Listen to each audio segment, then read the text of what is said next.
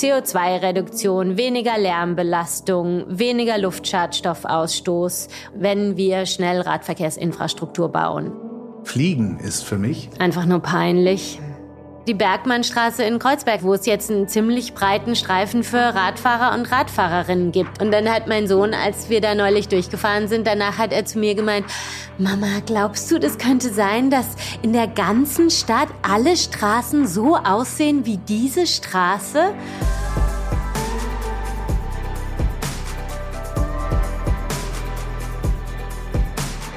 Herzlich willkommen bei Verkehrswende konkret Mobilität 2.0. In diesem Podcast geht es um Bewegung. Wie bewegen wir uns als Menschen und wie transportieren wir Güter? Und es geht um Politik.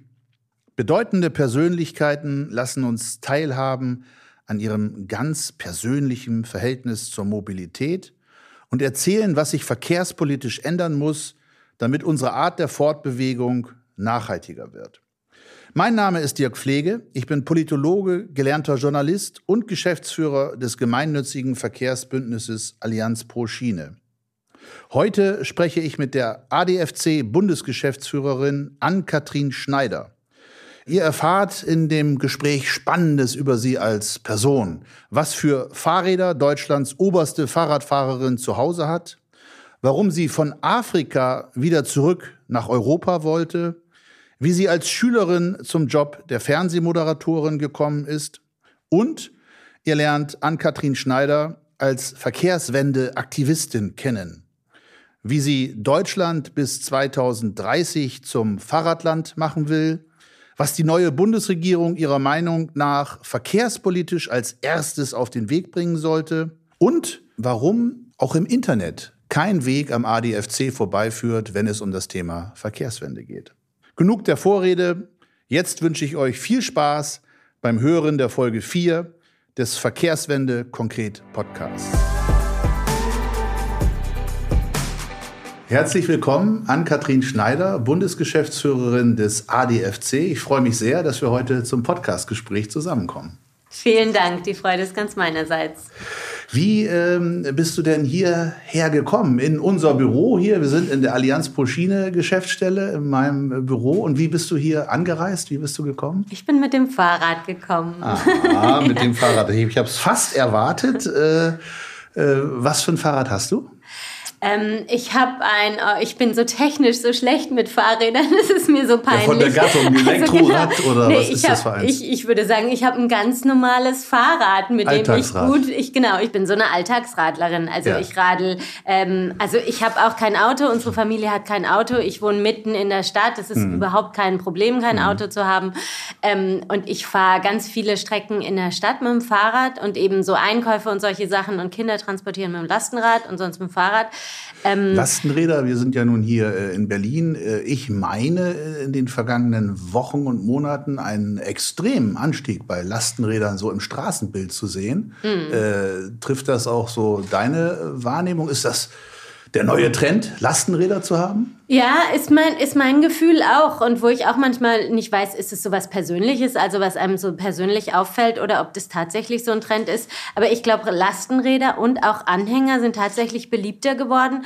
Und ich kann mich noch genau erinnern, wie ich irgendwie vorgefühlt, also ich habe mein Lastenrad oder wir haben unser Lastenrad gekauft als ähm, ich schwanger war mit meiner Tochter, mit meinem zweiten Kind. Die ist mittlerweile acht Jahre alt. Und noch am Anfang weiß ich noch, dass es mir so ein bisschen peinlich war, mit dem ja. Lastenrad irgendwo hinzukommen.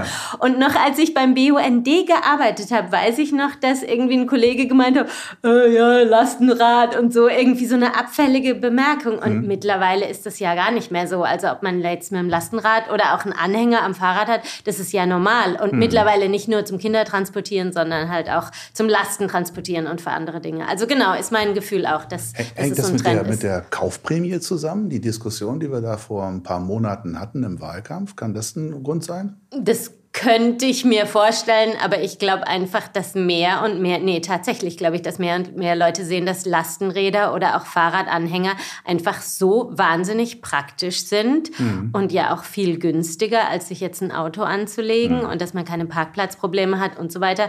Also, dass es sich, also würde ich fast sagen, dass es sich so ein bisschen durchgesetzt hat, weil es einfach gut ist. Mhm. Okay. Ja, du bist erst seit August dieses Jahres, also seit rund vier Monaten, bist du ADFC-Bundesgeschäftsführerin. Bist du denn schon angekommen in dem Job? Ja, ich bin echt angekommen. Also ich bin jetzt, man spricht ja immer so von den ersten 100 Tagen als so eine wichtige Zeit. Und die habe ich jetzt so gerade hinter mir, die ersten mhm. 100 Tage. Und ich habe wirklich ich habe so morgens, wenn ich mit dem Fahrrad zur Arbeit fahre und dann schließe ich das Fahrrad ab, so 20 Meter vom Eingang vom Büro entfernt. Mhm.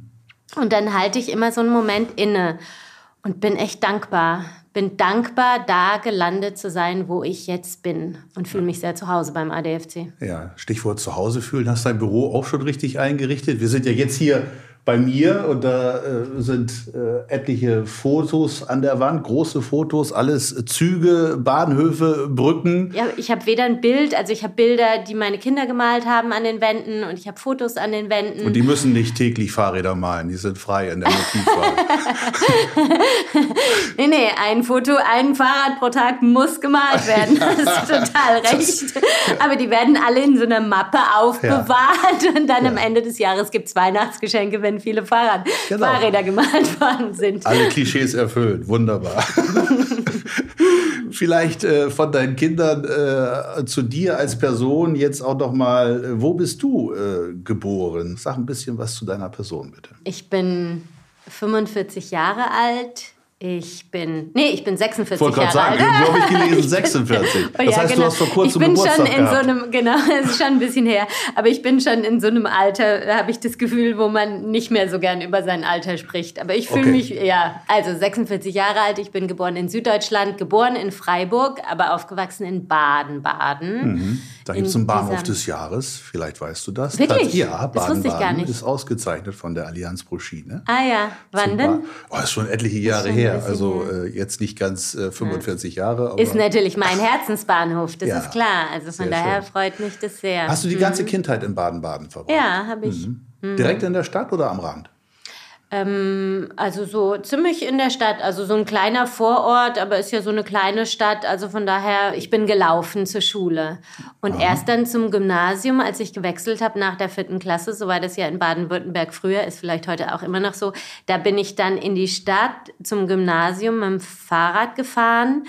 Aber auch tatsächlich so, ähm, also wenn, wenn gutes Wetter war. So, ja. also meine Eltern sind, mein Vater ist immer mit uns zur Schule gefahren und wir hatten ein, also als ich aufgewachsen bin, wir hatten ein Auto. Ja. Und wenn ganz gutes Wetter dann war, durftest dann du mit dem Fahrrad, Fahrrad. Aber sonst irgendwie so im Winter und wenn es ein bisschen regnet, ein bisschen Hat kalt ist oder so, dann mit dem Auto zur Schule gebracht worden. Okay, insofern mhm. war das bei dir gar nicht so viel anders, wie es bei vielen Kindern heute ja auch ist, dass man ja. dann eben diese Bringdienste immer hat ja, bei ja. den Eltern. Nicht? Aber ja. Fahrrad als Schönwetter-Fortbewegungsmittel, das ist doch vielleicht auch sogar emotional prägend dann für die Kindheit. Vielleicht, aber was für mich emotional prägend war, glaube ich, dass tatsächlich, also wie gesagt, meine Eltern hatten ein Auto oder sogar noch was peinliches, zwei Autos. Mhm. Und dann gab es aber einen Onkel. Also es ja. gab den, den, die Schwester von meinem Vater. Und in der Familie hatten die kein Auto und mhm. sind ganz bewusst Fahrrad gefahren mhm. und Bahn gefahren. Ah, ja. Und es hat mich im Nachhinein, glaube ich, und es war so was Besonderes damals zu der Zeit, weil ja irgendwie ein Kleinstadt in Westdeutschland, also alle sind Auto gefahren. Ja. Und diese Familie, Onkel und Tante, die drei Kinder hatten, die in Göttingen gelebt mhm. haben. Und dort fuhr man nicht Auto, sondern Fahrrad. Das fandst du toll? Und, und das fand ich toll. Und es mhm. war wirklich was Besonderes. Wie alt warst du, als du das toll fandest, so ungefähr? Oder? Da war die Grundschule schon vorbei wahrscheinlich. Ja, ne? wahrscheinlich. Und was mich besonders geprägt hat oder was ich immer noch im Kopf habe, also dieser Onkel ist leider schon gestorben vor einigen Jahren. Der hat, weißt du noch, damals gab es diese Kursbücher der Bahn. Ja, ja. Und er hat dann für uns immer die Verbindungen rausgesucht. Oh. Also wir kamen aus Baden-Baden zu Besuch nach Göttingen und dann, wenn es darum ging, welchen Zug man zurücknimmt, also auf seinem Schreibtisch lag dieses fette Kursbuch, Ja. lag immer auf dem Schreibtisch. Und er hat sich da für uns durchgewühlt und hat nach den Und Verbindungen, nach einem Familienfest, wo die einzelnen Leute hin, hin mussten, zurück mussten. Das, Das- hat er händisch Das ausgesucht. hat dich verzaubert, wie heute die Harry Potter Bücher die Kinder verzaubern. Ja, genau, das gab es noch nicht damals. Ja. Das Kursbuch. Sehr schön. Äh, Deine eigenen Kinder fahren jetzt auch mit dem Fahrrad zur Schule. Nicht nur bei schönem Wetter, sondern immer? Oder wie hast du Genau. das organisiert? Also die fahren immer, bei meine Tochter, die ist acht Jahre alt und mein Sohn ist elf Jahre alt und mein Sohn fährt alleine und sie fährt tatsächlich noch nicht alleine, weil wir uns das nicht, also wir wohnen nicht weit von der Schule entfernt, aber es ist zu gefährlich, also es sind große Kreuzungen, ist viel Verkehr und ähm, deswegen fährt sie nur begleitet. Also wenn sie allein oder mit einer Freundin unterwegs ist, dann laufen die. Und wenn wir Erwachsenen dabei sind, dann fahren wir mit dem Fahrrad. Aber es ist tatsächlich aufgrund... Zu gefährlich, alleine Ja, wir finden es zu gefährlich. Also es sind einfach... Und sind, ist keine 30er-Zone da, wo wir wohnen. Also die Autos fahren zu schnell, sind zu viele Autos, sind gefährliche Kreuzungen und deswegen leider noch nicht alleine. Wenn du sagst, äh, ihr habt auch äh, gar kein Auto, dann fahrt ihr, wenn ihr nicht zu Fuß geht oder Fahrrad äh, fahrt als Familie, dann fahrt ihr auch mit dem Zug des Öfteren, Genau. auch gemeinsam. Genau. Lange Strecken. Strecken. Lange Strecken. Lange Sehr gut, mit Strecken. dem Alltagsfahrrad oder dem Lastenrad nicht bewältigen. Genau. ähm, warst du denn als Jugendliche politisch aktiv? Ähm, ja, ich habe mich für den Umweltschutz eingesetzt. Also ich habe mich, ähm, also damals dann eben für Mülltrennung war ja vielleicht sowas Typisches, oder? Also ich habe mich, ich war ähm, äh, nicht Schülersprecherin, aber Klassensprecherin war ich und als Klassensprecherin und dann hatten wir eine kleine AG und haben wir uns dafür eingesetzt, dass Mülltrennung in der Schule gemacht wird und solche Dinge. Und dann habe ich tatsächlich eben habe ich eine, eine Umweltsendung für Kinder moderiert, auch von ungefähr vom Alter, glaube ich, von 12 bis 15 oder so. Und Das habe ich gelesen im Tagesspiegel, Background, da steht das, dass du Ja. für den Südwestrundfunk die erste Genau. Kindersendung im Fernsehen gemacht hast. ja, Das ist ja interessant. Wie bist du dazu gekommen? Also damals war der Südwestfunk in Baden-Baden und dann sind die durch die Schulen gegangen und haben Moderatoren und Moderatorinnen gesucht. Und dann musste man sich immer als Team vorstellen, weil die wollten ein Mädchen und ein Junge haben. Naja. Und dann haben Stefan Weiser und ich haben uns dann gemeinsam vorgestellt und dann Genau, und dann sind wir da irgendwie gewählt worden und dann haben wir drei Jahre lang Sei kein Frosch moderiert. Und das war so ein Umweltkindermagazin, Ja, oder? genau. Und da ging es um Mülltrennung und Naturschutz. Ja, und auch solche Naturschutzthemen, genau, Naturschutz. solche Naturschutzthemen. Also wo wir dann auch so kleine Reisen gemacht haben und so Menschen besucht haben, die so eine Streuobstwiese gepflegt haben oder sowas. Also was mich, glaube ich, auch beeindruckt hat, diese Menschen, die ich da kennengelernt habe oder kennengelernt als Jugendliche, als, als so, aber halt schon Also bist du quasi gesehen. zu dem Naturschutz, weil du eben auch sagtest, BUND, Ja. äh, berufliche Tätigkeit, kommen wir gleich ja nochmal dazu, Ja. dann bist du quasi über diese Kinderfernsehsendung so ein bisschen an den Naturschutz rangeführt worden. Kann man ja, das so sagen? also wirklich, weil zu, von zu Hause kam das nicht. Nee. Also ich bin nicht in einem politischen Elternhaus aufgewachsen. Okay. Also und auch Naturschutz. Ich war auch nicht in der Naturschutzjugend oder sowas Mhm. aktiv. Also ich habe mich in der Schule dafür eingesetzt und dann eben über diese Kindersendung. Genau, und irgendwie ist es witzig, wenn ich jetzt neulich habe ich eine alte Klassenkameradin, die ich schon ewig lang nicht, also Jahrzehnte nicht gesehen hatte, habe ich neulich auf der Straße getroffen und dann war es so, ah, was machst du beruflich und was machst du beruflich? Und ich so, ja, sowas mit Politik und Nachhaltigkeit und sie so, das passt, Ah, das ja. Passt hatte das- total. Das, also, Das Fernsehmoderatorenbild noch vor Augen. was mir gar nicht so Sendung, ja. bewusst war, aber Ja. eben, genau, ich glaube, ich war für die diese kleine Themen Berühmtheit bekannt. an der Schule, oder? Wenn du da diese Sendung gemacht hast, dann fanden die das doch bestimmt alle ganz toll. Ja, aber das war so, also ja, aber das war so eine kleine Schule. Wir kannten uns eh alle. Ja, Mit oder ich ohne nicht. Fernsehen? Ja, Ja, weiß ich okay. nicht. Gab es noch irgendwas, was dich verkehrspolitisch ähm, angetriggert hat, wo du sagen würdest, das war so ein Schlüsselerlebnis in der Jugend oder Zeit oder Kindheit? Nee, glaube ich nicht. Also ich Nee. habe nee. Also mehr so Naturschutz, Mülltrennung. Genau, und so die Dinge. internationale, so sonst so, so die internationale Seite, so Entwicklungspolitik, Gerechtigkeit, Mhm. Armut, Reichtum, so, aber verkehrspolitisch. Und nö. was, was wolltest du immer werden äh, beruflich? Hast du da Vorstellungen gehabt als Kind oder Jugendliche? Ich weiß gar nicht, ob ich so einen Berufswunsch hatte, aber ich wollte, als ich überlegt habe, was ich studiere, ich wollte so die Welt verstehen und dann wollte ich schon auch die Welt verändern und verbessern. Also das war schon was, ich wusste nicht richtig, wie man das macht, aber das war schon eine ganz treibende Kraft. Und dieses Gerechtigkeitsthema war auch was, was mich emotional und äh, ich glaube schon als Jugendliche und Richtung Berufswunsch ganz große Motivation, also dass Menschen benachteiligt werden und manchen geht's besser und an, manche haben Privilegien, manche werden ausgeschlossen. Und diese Themen haben mich, glaube ich, wusste ich, dass ich mich damit beruflich beschäftigen wollen Und dann hast du was studiert? und dann habe ich ähm, Politikwissenschaft im, und Geschichte und Soziologie im Magister an der Freien Universität Berlin studiert, mit Geschichte im Hauptfach bis zum Vordiplom. Und dann bin ich nach Amsterdam gegangen und habe dort ein Jahr lang internationale Beziehungen studiert. Und dann bin ich nach London gegangen und habe auf der School of Oriental and African Studies einen Master in internationalen Beziehungen gemacht. Immer in dem Bewusstsein, die Welt zu verbessern, äh, Gerechtigkeit herzustellen. Das war so Ja, für das, das Studium so eine Antriebsfeder, ohne Genau. dass man genau wusste, wie man das Genau. nach dem Studium anstellt. Genau. Wie ging es dann weiter? Dann bin ich nach Afrika gegangen und habe dort in Ruanda für eine Entwicklungshilfeorganisation gearbeitet und ähm, wollte eben erst die Welt in Afrika verbessern. Und ähm, dann habe ich dort gemerkt, dass wahrscheinlich viele Ursachen für die Ungerechtigkeiten ähm, eher bei uns zu Hause zu suchen sind und nicht in Afrika. Und dann habe ich mich nach dieser Arbeitserfahrung ähm, in Ruanda habe ich mich entschieden, wieder zurück nach Deutschland zu kommen. Und dann habe ich hier in Deutschland angefangen zu arbeiten und habe eigentlich beruflich immer in so Nichtregierungsorganisationen gearbeitet und schon auch viel zum Thema Umwelt und Klima, aber auch viel zu Armuts- und Menschenrechtsthemen. So. Du hast eine schwedische Mutter. Äh, Wie viele Sprachen sprichst du? Ähm, vier Sprachen spreche ich. Ja, Schwedisch gehört sicherlich mit dazu. genau. Schwedisch gehört dazu. Habt ihr zu Hause ab und zu auch Schwedisch gesprochen? Ja, aber leider nicht so viel. Also leider, leider wirklich nicht so viel. Also wir waren jeden Sommer in Schweden und hatten dort gleichaltrige Cousins und Cousinen, mit denen wir Schwedisch gesprochen haben. Und so Nachbarskinder da in diesem Sommerhaus nebendran und so. Ähm, aber ich, hab, ich bin nicht zweisprachig erzogen. Also äh, genau. Nee. Wa- Was heißt äh, Fahrrad auf Schwedisch? Cykel.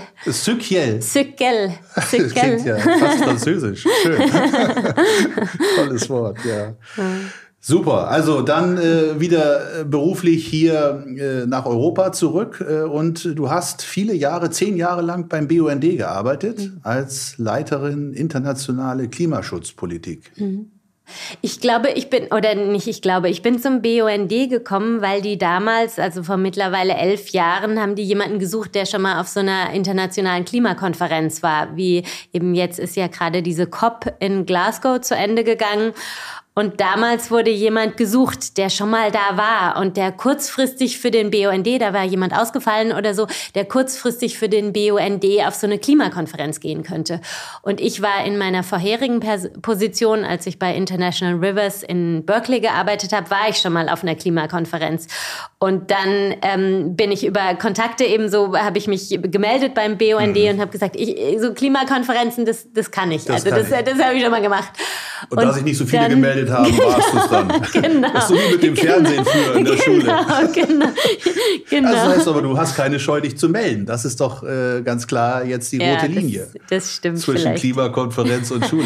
Das Toll. stimmt. Ja, ist doch gut. Genau. Also genug Selbstbewusstsein haben dir deine Eltern mitgegeben. Ja. Offensichtlich.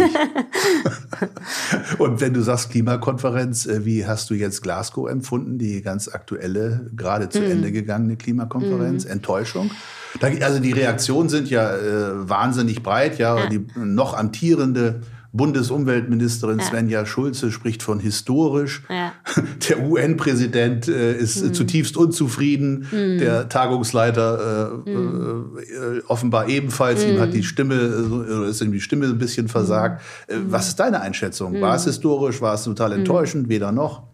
Ja, äh, persönlich für mich war es tatsächlich jetzt ein bisschen nostalgisch und auch ein bisschen, ähm, also zum ersten Mal seit langer Zeit, dass ich nicht auf einer Klimakonferenz war. Mhm. Und einerseits ist es ja sehr anstrengend vor Ort zu sein, aber es ist auch so spannend, an so einem Themenfeld, Politikfeld so nah dran zu sein. Und es ist mhm. wirklich möglich auf diesen Klimakonferenzen. Dann ist man halt sehr nah dran an den Verhandlungen, selbst wenn man nicht mit am Verhandlungstisch sitzt, sondern nur als als ähm, Vertreterin einer Nichtregierungsorganisation da ist.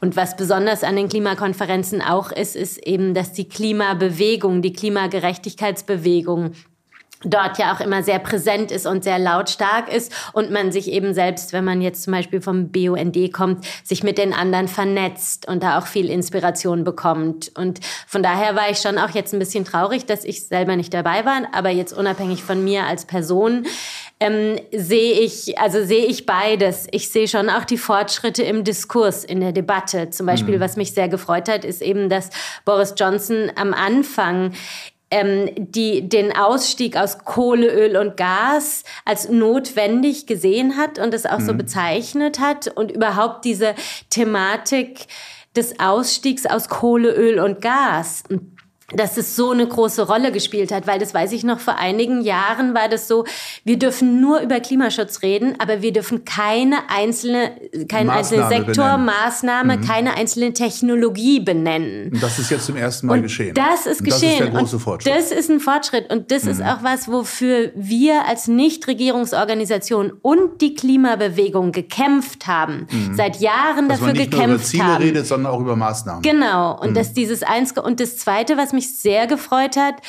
ist dieses 1,5 Grad Ziel. Das war zwar mhm. in Paris verankert, aber auch in Paris, da war es bis kurz vor Schluss, war unklar, ob auf dem Abschlussdokument 1,2 5 Grad oder 2 Grad stehen. Mhm. Und der BUND gemeinsam mit vielen anderen Organisationen hat sich dafür eingesetzt, dass 1,5 Grad draufsteht auf dem Dokument. Mhm. Und dann stand im Dokument 1,5 bis 2 Grad. Also selbst nach Paris war es ein Interpretationsspielraum, ob man die 1,5 Grad oder die 2 Grad. Und wir wissen jetzt, es sind Welten dazwischen, mhm. was die Maßnahmen mhm. betrifft. Mhm. Und da freue ich mich auch total, dass jetzt in der Debatte alle sprechen nur noch von 1,5 Grad. Punkt. Es ist allen klar, dass die katastrophalen Folgen des Klimawandels bei 1,5 Grad einschreiten und dass wir stärkere Maßnahmen brauchen. Und ein dritter Punkt in der Debatte, was mich auch sehr gefreut hat, ist die Dringlichkeit. Also das war auch was, was BUND und viele anderen Organisationen seit Jahren reingebracht haben. Die Bewegung, die Zivilgesellschaft. Es muss jetzt gehandelt werden. Das Jahrzehnt hm. zwischen 2020 und 2030 ist entscheidend.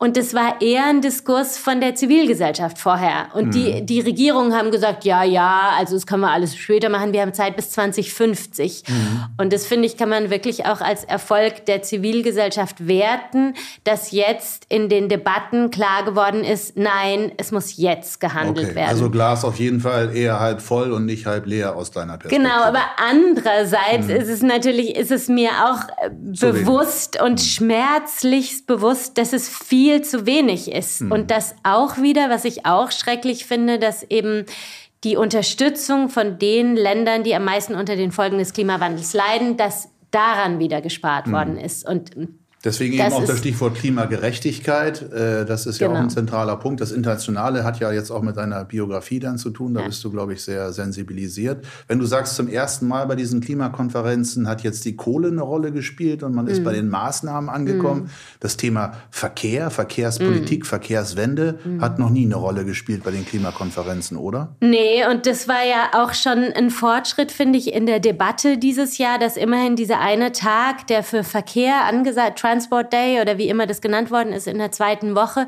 dass das auch in der Medienberichterstattung in der Öffentlichkeit rübergekommen ist und auch in dem Konferenzgeschehen selbst.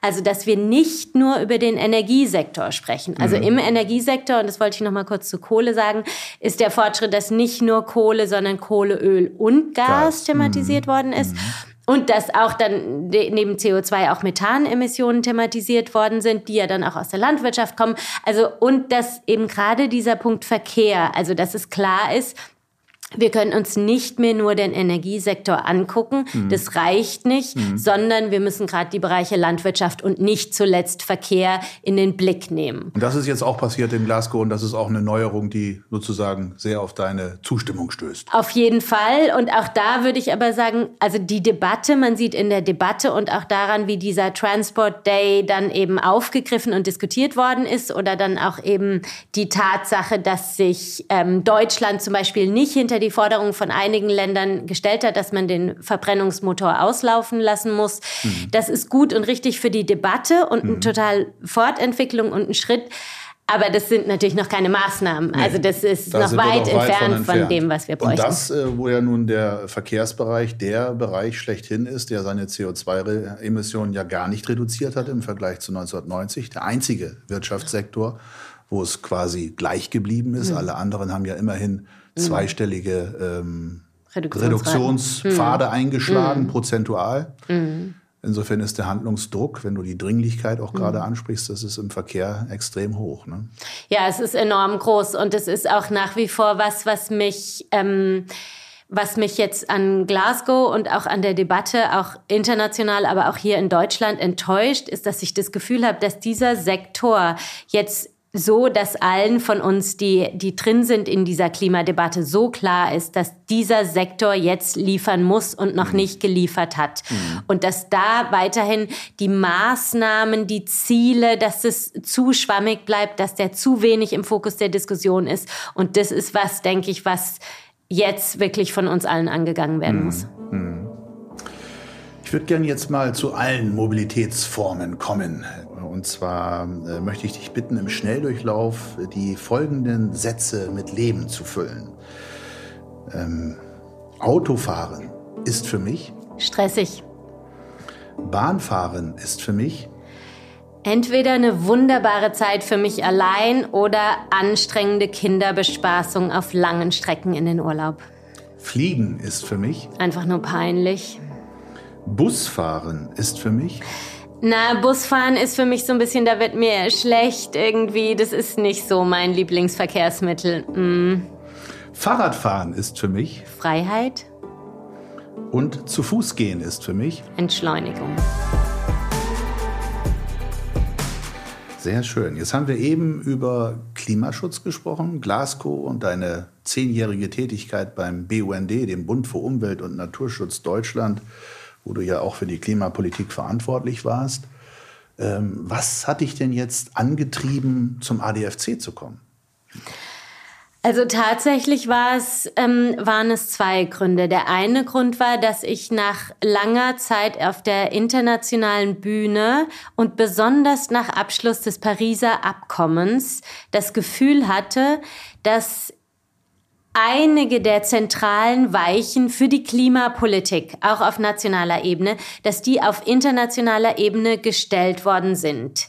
Also ich weiß, Paris ist nicht alles. Es kann noch mehr passieren, aber Paris war schon ganz entscheidend. Und Paris war was, für das wir jahrelang gekämpft haben.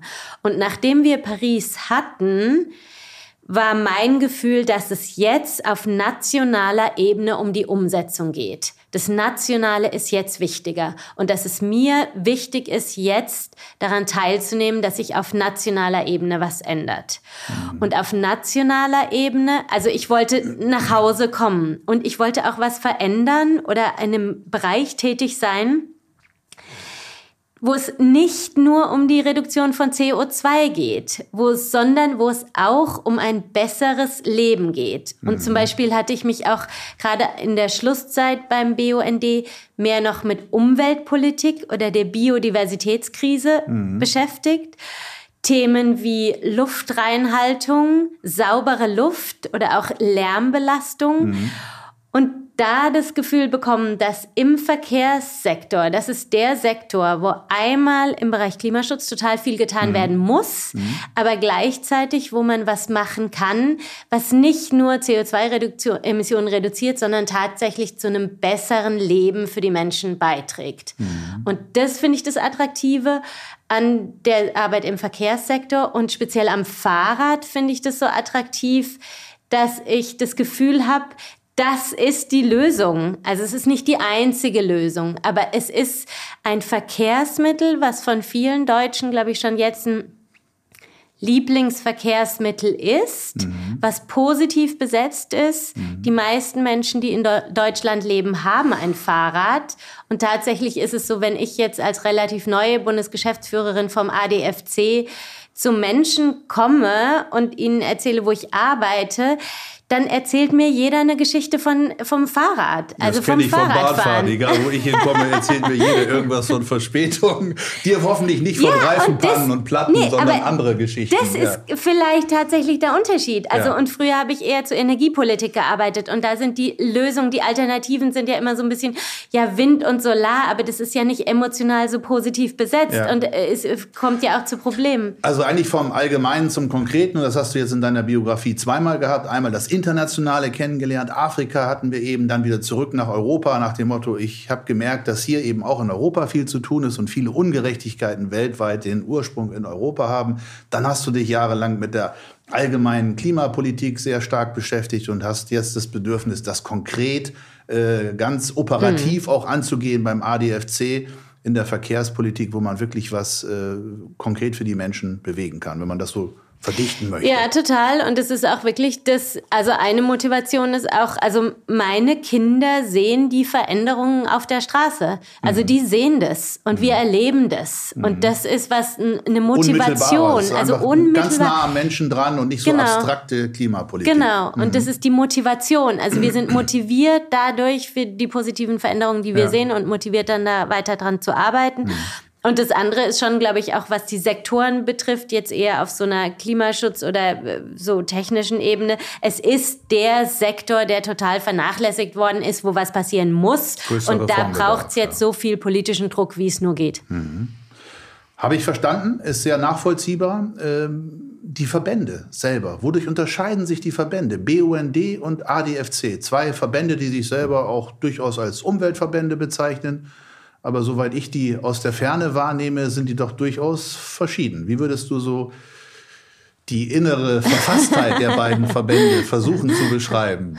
Wohl wissend, äh, dass ja, es das die fünfte Peinlichkeit werden könnte, aber das äh, wirst du schon äh, ja. richtig jetzt einordnen. Ja, also ich sehe da tatsächlich viele Ähnlichkeiten. Und ich glaube, ich habe mich auch beim ADFC teilweise so schnell wohlfühlen können, weil ich vom BUND kam und mich da auch so wohl gefühlt habe und es da doch Ähnlichkeiten gibt, gerade was eben auch die Struktur betrifft oder dieser, was mir glaube ich in der Arbeit auch total wichtig ist, dass beide Verbände haben sehr viele Mitglieder, also mhm. der BUND über 600.000, der ADFC über 200.000, also Menschen und in der Fläche in ganz Deutschland Menschen, die sich gemeinsam identifizieren, mhm. motivieren und für dieselbe Sache einsetzen.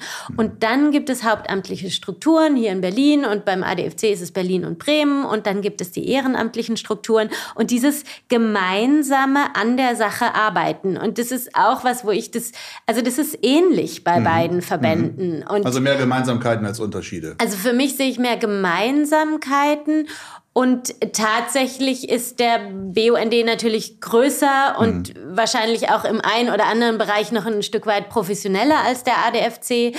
Aber so dieses, und dann halt auch die, die Unabhängigkeit. Ich glaube, auch politisch sind beide Verbände, sind wirklich in diesen Bereichen, in denen sie aktiv sind, sind unabhängig und sind auch, achten sehr auf die finanzielle Unabhängigkeit und darauf zu sagen, wir machen Druck auf die Politik, dass sich was verändert und eben, dass dieses Verhaltensänderung der Menschen, mhm. dass das nicht das Entscheidende ist, für das wir kämpfen als ADFC und auch nicht der BUND, sondern dass die Regeln und Gesetze sich verändern und dafür setzen wir uns ein. Wo willst du mit dem ADFC in fünf Jahren stehen?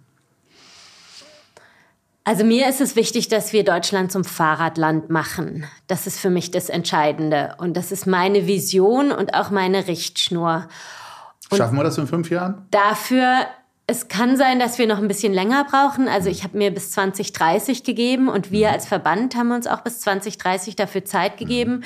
Gleichzeitig ist mir bewusst, dass wir, dass es eigentlich nicht viel Zeit ist, sondern dass wir da jetzt machen müssen, dass es ganz dringlich ist. Und das Tolle ist aber auch, apropos schaffen wir das, dass wir tatsächlich mit der, mit dem Fahrrad und mit der Infrastruktur fürs Fahrrad Maßnahmen haben, wie wir sehr schnell im Bereich Verkehr CO2-Reduktion, weniger Lärmbelastung, weniger Luftschadstoffausstoß und solche Dinge hinkriegen können, wenn wir schnell Radverkehrsinfrastruktur bauen. Also von mhm. daher, es ist möglich, aber es ist bestimmt eine Herausforderung und bestimmt was, wo wir jetzt mit all unserer Kraft und auch noch mit äh, mehr Professionalisierung und besser werden und natürlich auch nicht gemeinsam. Also das ist mir auch ganz wichtig. Also es ist klar, das Fahrrad ist nicht alleine, kann nicht alleine die, die Verkehrswende bringen mhm. und die Welt retten, sondern wir können es nur gemeinsam mhm. mit Bus und Schiene und Bahn und den anderen umweltfreundlichen Verkehrsmitteln. Mir als Geschäftsführer der Allianz pro Schiene ist ja alles lieb, was auf Schienen fährt. Ob das die U-Bahn ist, die Straßenbahn, die S-Bahn, äh, der ICE oder auch der Güterzug. Wie ist das bei dir? Du als Geschäftsführerin des äh, Allgemeinen Deutschen Fahrradclubs, äh, alles ist toll und gut, was auf zwei Rädern rollt? ähm, das ist, glaube ich, auch, also es gibt ja auch Fahrräder, eben jetzt Lastenräder oder auch mit Anhängern oder so, die haben zwei. dann auch mehr Räder. Also okay. von daher ist es mit diesen zwei Rädern auch nicht so einfach. Und mhm. dann gibt es natürlich jetzt auch. Ähm, Wie ist das also mit den Rollern, um ganz konkret zu fragen? Was? Elektroroller, wie ist es mit denen? Genau, also das ist ja Elektroroller. Also das Entscheidende, glaube ich, ist, dass die Menschen umsteigen von klimaschädlichen Verkehrsmitteln auf klimafreundliche Verkehrsmittel. Und da spielen Elektroroller eine Rolle? Und da ist mir persönlich das Fahrrad noch viel lieber als der Elektroroller. Mhm. Und beim Elektroroller, also würde ich auch sagen, wenn der Elektroroller dazu beiträgt, dass Menschen nicht mehr Auto fahren, sondern Elektroroller fahren, ist es besser als Auto zu fahren. Aber wenn die Menschen zu Fuß gehen würden sonst und sonst dann halt den Elektro, also es ist, kommt halt wirklich drauf an, für was benutzt man den Elektroroller. Ja, das ist genau die zentrale Frage. Ist denn der Elektroroller wirklich Teil der Verkehrswende oder ist er eher ein Spielzeug? Wie würdest du das im Zweifelsfall beurteilen, so nach deiner bisherigen Wahrnehmung? Also ich habe nichts gegen Spielzeuge und ich finde, Spielzeuge sind auch total wichtig und haben ihre Berechtigung im Leben und überhaupt. Aber was jetzt die Notwendigkeit betrifft, im Verkehrssektor wirklich äh, runter umzusteigen auf klimafreundliche Verkehrsmittel, da spielt der, der Roller wahrscheinlich nicht die entscheidende Rolle. Und gleichzeitig finde ich das auch wichtig, sich zu gucken, okay, was sind denn die Treiber der großen Emissionen im Verkehrsbereich oder gerade auch was Sicherheit betrifft? Also mhm. wo kommt die größte Unsicherheit für die Menschen, die jetzt ungeschützt sind, also die zu Fuß unterwegs sind mhm. oder auf dem Fahrrad unterwegs mhm. sind? Also wo ich halt denken würde, also da ist es immer noch schlimmer und gefährlicher, dass in unseren Innenstädten Autos 50 Stundenkilometer fahren dürfen. Mhm. Also dann, wenn Unfälle entstehen zwischen Auto und Fußgängerin bei 50 Stundenkilometer sind die einfach viel gefährlicher, diese Unfälle, und führen zu schlimmen Verletzungen, als wenn Autos 30 Kilometer pro Stunde fahren würden. Und das finde ich tatsächlich eine viel wichtigere Debatte als die Elektroroller-Debatte. Hm. Wobei sind jetzt ja da. Ich meine, die Debatte ist äh, an uns vorbeigezogen oder hat teilweise auch gar nicht stattgefunden. Jetzt sind die Elektroroller in den Großstädten da. Und wenn du gefährlich äh, sagst im Straßenverkehr, so ganz sicher äh, ist es ja auch nicht mit dem Elektroroller. Ne? Das stimmt. Und ich glaube, was auch da versäumt worden ist, dass gerade was auch Abstellflächen von Elektrorollern betrifft, oder? Dass die halt jetzt teilweise rumliegen auf irgendwelchen ähm, Fußgänger, also auf Fußgängerwegen liegen die rum und Leute stolpern da drüber und so. Also das ist eine Gefahr. Aber da würde ich auch sagen, dass der Gesetzgeber es versäumt hat, bevor die auf die Straße gekommen sind in so einer großen Anzahl, wie wir es jetzt haben, Regeln dafür um diesen Bereich zu regulieren, sodass sie nicht mehr so gefährlich sind. Gut, das heißt, da gibt es noch Nachjustierungsbedarf, genau. aber es ist jetzt keine Konkurrenz fürs Fahrrad oder es ist auch nicht so, dass es dich äh, nee. so stört als ADFC-Geschäftsführerin, nee. dass du sagst, weg wieder mit den Dingern. Nee, also mich stört es, dass Autos weiterhin 50 Stundenkilometer... mehr als Elektroroller. Genau. Okay. Mhm. Äh, der ADFC ist vor acht Jahren in die Allianz pro China eingetreten. Äh, hast du eine Ahnung oder eine Vorstellung, was damals weit vor deiner Zeit das Motiv gewesen sein könnte für den Beitritt? Also ich denke mal, dass es uns als ADFC vor acht Jahren, aber wahrscheinlich auch schon länger bewusst war, dass die Verkehrswende, so wie wir sie sehen, nicht allein vom Fahrrad bestritten werden kann, sondern dass wir das mit starken Partnern an unserer Seite tun wollen und tun müssen und dass das wahrscheinlich ein Grund war, warum wir Mitglied der Allianz pro Schiene geworden sind. Aber jetzt das weißt könnte, du vielleicht mehr davon, äh, Dirk. Ich, ich weißt war, du das? Kannst ich war vor acht Jahren natürlich äh, also. dabei äh, und der mhm. übergeordnete Grund mag sicherlich eine Rolle gespielt haben. Das, was mir aber in Erinnerung mhm. geblieben ist, ist ein ganz handfester Punkt gewesen, und zwar die Fahrradmitnahme im ICE. Das war vor acht Jahren ein großes Ärgernis aus äh, Sicht von vielen äh, ADFC-Aktiven, dass die gesagt haben, Mensch, das muss besser werden. Mhm.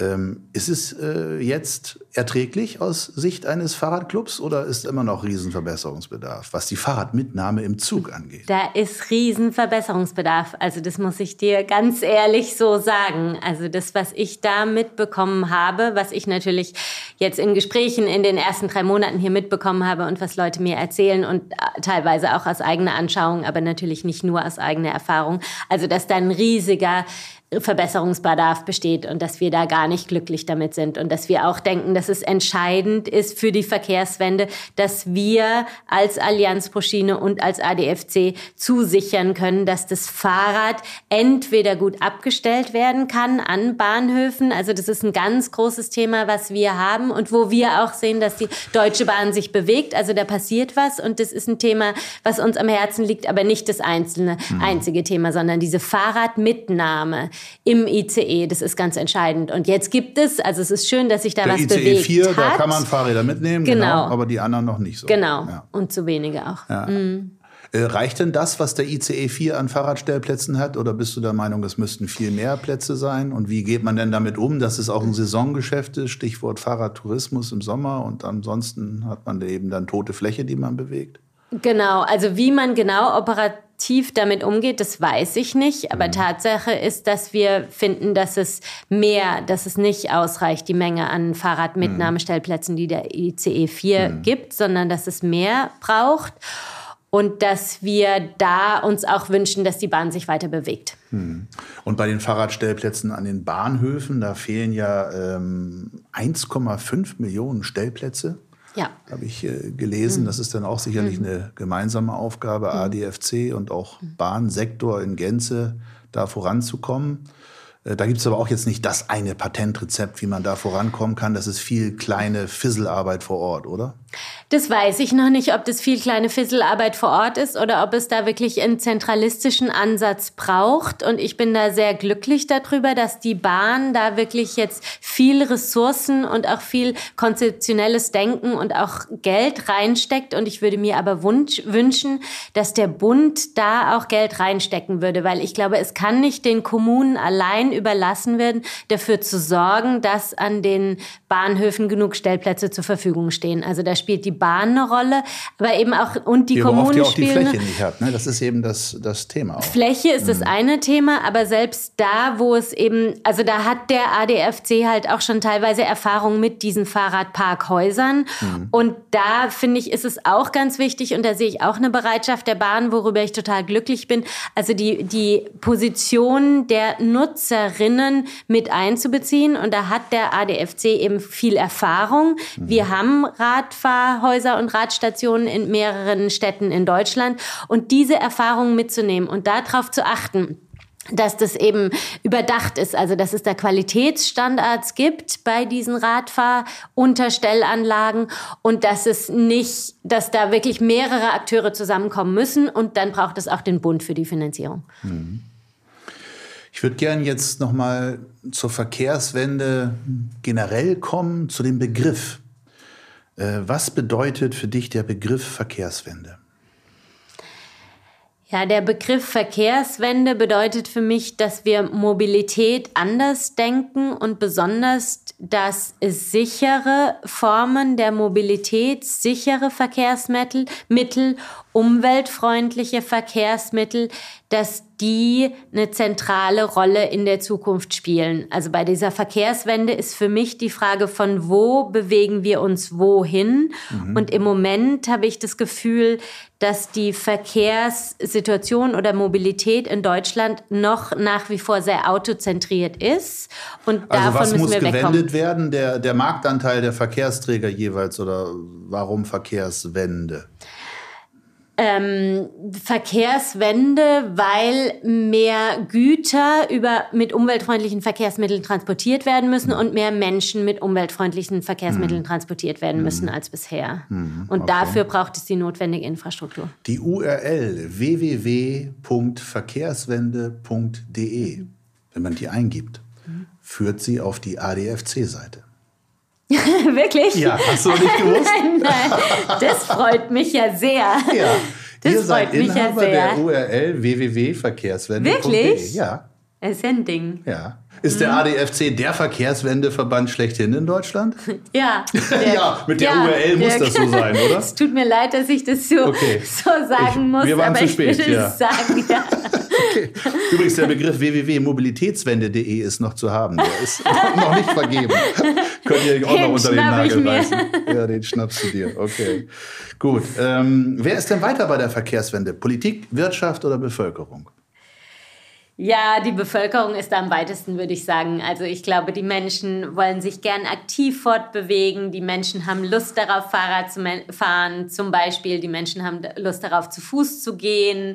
Ähm, Aber warum wählen die Menschen dann alle Parteien, die nicht so für die Verkehrswende sind? Oder viele Menschen wählen äh, das nicht entsprechend? Woran liegt das? Ja, also das finde ich ist die, das, äh, also das ist eine Frage. Also immerhin sind die Grünen zweitstärkste Partei geworden in der letzten Bundestagswahl und das ist doch eine Partei, die die Verkehrswende und Mobilitätswende sich wirklich auf die Fahnen geschrieben hat.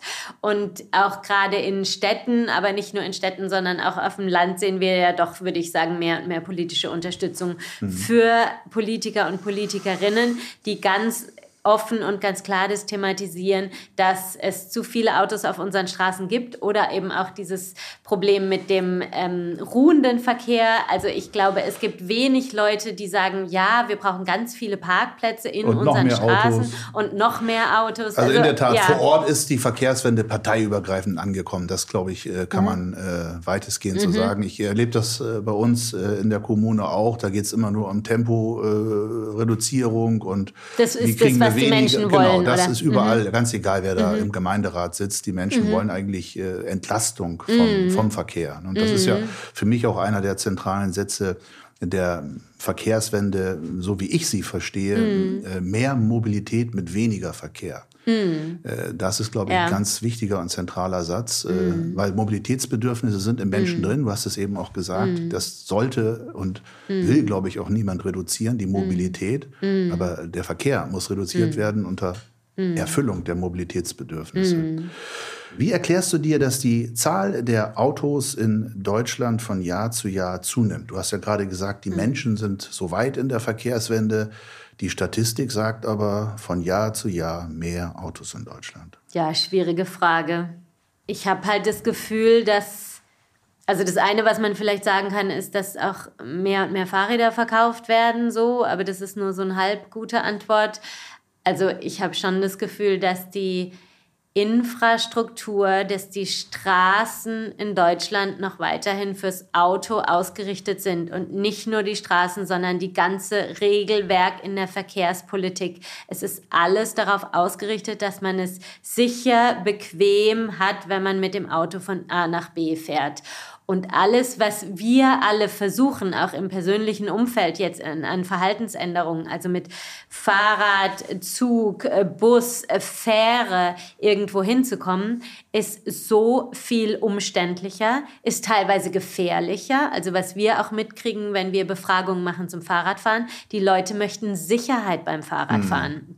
Und das ist das, was es heute auf den vielen Fahrradwegen, auf vielen Straßen noch nicht gibt. Und das sind dann die Entscheidungen für Menschen, doch sich ein Auto zuzulegen, weil sie sagen, egal ob sie mit Kindern oder alten Menschen oder wie auch immer unterwegs sind, also die Sicherheit geht vor und das Fahrrad ist auf diesen Straßen leider noch nicht das sicherste also Verkehrsmittel. Also jahrzehntelange Rahmenbedingungen, die geschaffen ja. worden sind, die einfach auch äh, einen immer weiter so begünstigen ja. und immer mehr Autos. Was ist denn so in Europa Vorbild für die Verkehrswende? Für dich? Hast du da eine Stadt, die dir mhm. spontan einfällt, auch aus der ADFC-Perspektive? Mhm.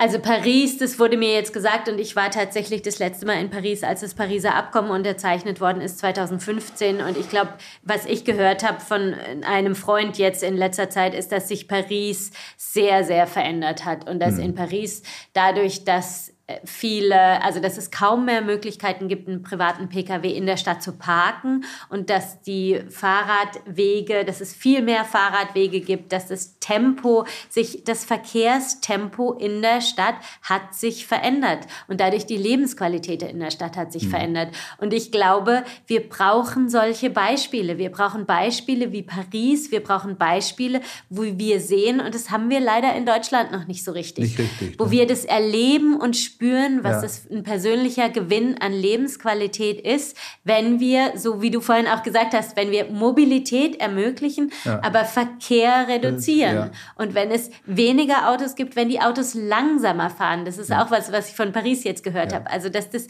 enorm was ausmacht für das Lebensgefühl in einer Stadt, wenn die Autos langsamer fahren. Und aber nicht nur in Großstädten, sondern auch in Kleinstädten, auch auf dem Land. Also, wenn das möglich ist. Und ich glaube, dass es für uns ganz entscheidend ist, dass es solche Städte in Deutschland gibt. Und ich glaube, in Karlsruhe verändert sich zum Beispiel in Deutschland da total viel jetzt. Es wird fahrradfreundlicher immer mhm. mehr. Und da kann man ganz viel machen und andere Länder, andere Städte sind uns da voraus, aber das ist kein Grund, warum wir. ist ja auch ein Klassiker, Amsterdam. Genau, Kopenhagen und, mhm. ich habe auch eine mhm. Zeit lang eben in den Niederlanden gewohnt, also mhm. ich weiß es dort, wie sehr das Fahrrad einfach das, das erste Verkehrsmittel ist und dann die Alternative ist ja. das Auto und nicht umgedreht. Und so okay. muss es hier auch sein. Ja. Lass uns die Verkehrswende mal so kompakt wie möglich äh, skizzieren. Wenn du Bundesverkehrsministerin wärst, was würdest du als erstes ändern? Auch hier wieder bitte vollende die folgenden Sätze. Beim Autoverkehr würde ich als erstes keine neuen Straßen mehr bauen, sondern nur noch vorhandene Straßen ausbessern. Beim Lkw-Verkehr würde ich als erstes den Abbiegeassistenten verbindlich machen. Beim Flugverkehr würde ich als erstes Kerosin besteuern. Beim Bahnverkehr würde ich als erstes Fahrradmitnahme, ein ganz wichtiger Punkt, aber sonst auch die Fahr Fahrgastrechte stärken. Hm. Verkehrspolitisch übergreifend würde ich als erstes das Straßenverkehrsgesetz in Deutschland, die Paragraphen, ich glaube es ist Paragraph 1 und 6, verändern, dass das oberste Ziel des Verkehrs in Deutschland ist, dass es umweltfreundlich sein muss und dass dieser Verkehr sicher sein muss und nicht mehr die Durchgängigkeit für ein Auto das oberste Ziel ist.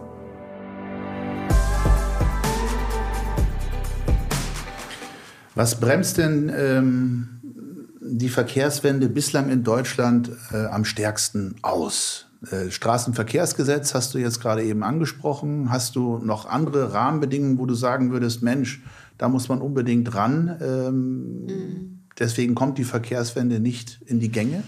Weil das so ist, wie es ist? Ja, so wie du gesagt hattest, also ich glaube, Straßenverkehrsgesetz ist schon ein ganz entscheidender Hebel, wo die neue Bundesregierung ran muss und auch ganz schnell ran muss, weil damit dann auch die ganzen vielen Kommunen und Städte in Deutschland, die die Verkehrswende umsetzen wollen. Mhm. Die haben so viele Schwierigkeiten. Jetzt ist es alles so kompliziert. Und wenn das Straßenverkehrsgesetz sich ändern würde, dann wäre es leicht für die Städte und Kommunen wirklich dann eine menschenfreundliche Verkehrspolitik zu machen. Also Straßenverkehrsgesetz steht an erster Stelle, reicht nicht. Es braucht auch eine stärkere Finanzierung für den Radverkehr zum Beispiel vom Bund, dass es nicht nur kommunale Aufgabe ist oder Aufgabe der Länder, sondern auch als Bundesaufgabe verstanden wird.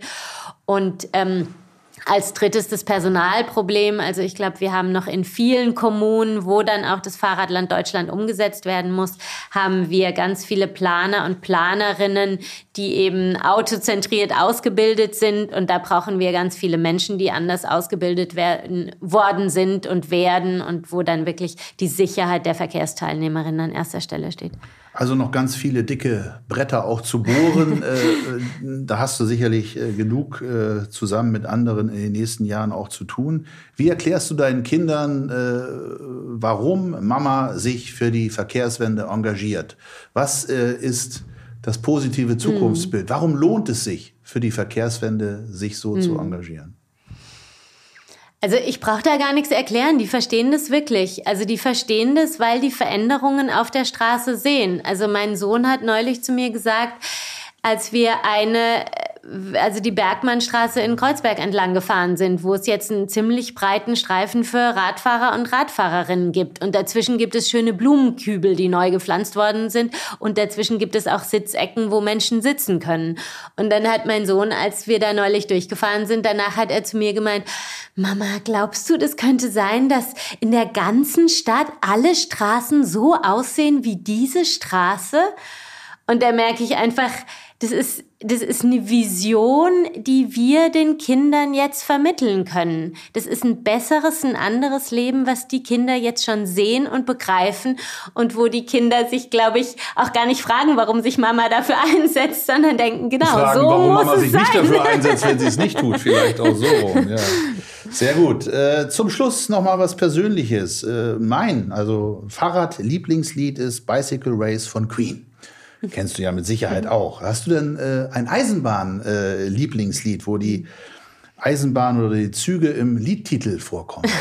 ja, davon gibt es ja wirklich sehr viele Lieder und ich mag die Band Travis sehr gerne. Warte mal, Last Train heißt es, glaube ich. Also es ist so ein bisschen melancholisch, aber sowas haben Zugfahrten ja manchmal auch an sich, dass man sich da zurücklehnt und sich die Zeit gönnt, auch mal ein bisschen zu sinnieren über das Leben an sich und das ist ja auch das Schöne am Zugfahren. Ein wunderbares Schlusswort. Ann-Kathrin Schneider, mhm. Bundesgeschäftsführerin des ADFC. Ich danke dir ganz herzlich für dieses Gespräch. Mir hat Spaß gemacht. Dankeschön. Mir hat es auch großen Spaß gemacht. Danke, Dirk. Das war die Folge 4 von Verkehrswende konkret Mobilität 2.0, dem Podcast der Allianz pro Schiene. Jeden dritten Sonntag im Monat spreche ich mit bedeutenden Persönlichkeiten über unser aller Mobilität und was sich verkehrspolitisch hierzulande ändern muss. Heute war Ann-Kathrin Schneider mein Gast, Bundesgeschäftsführerin des Allgemeinen Deutschen Fahrradclubs, kurz ADFC. Zu hören ist der Podcast auf allen gängigen Plattformen und auf www.verkehrswende-konkret.de. Abonniert den Podcast ruhig und lasst auch gerne eine Bewertung da. Tschüss und bis bald, euer Dirk Pflege.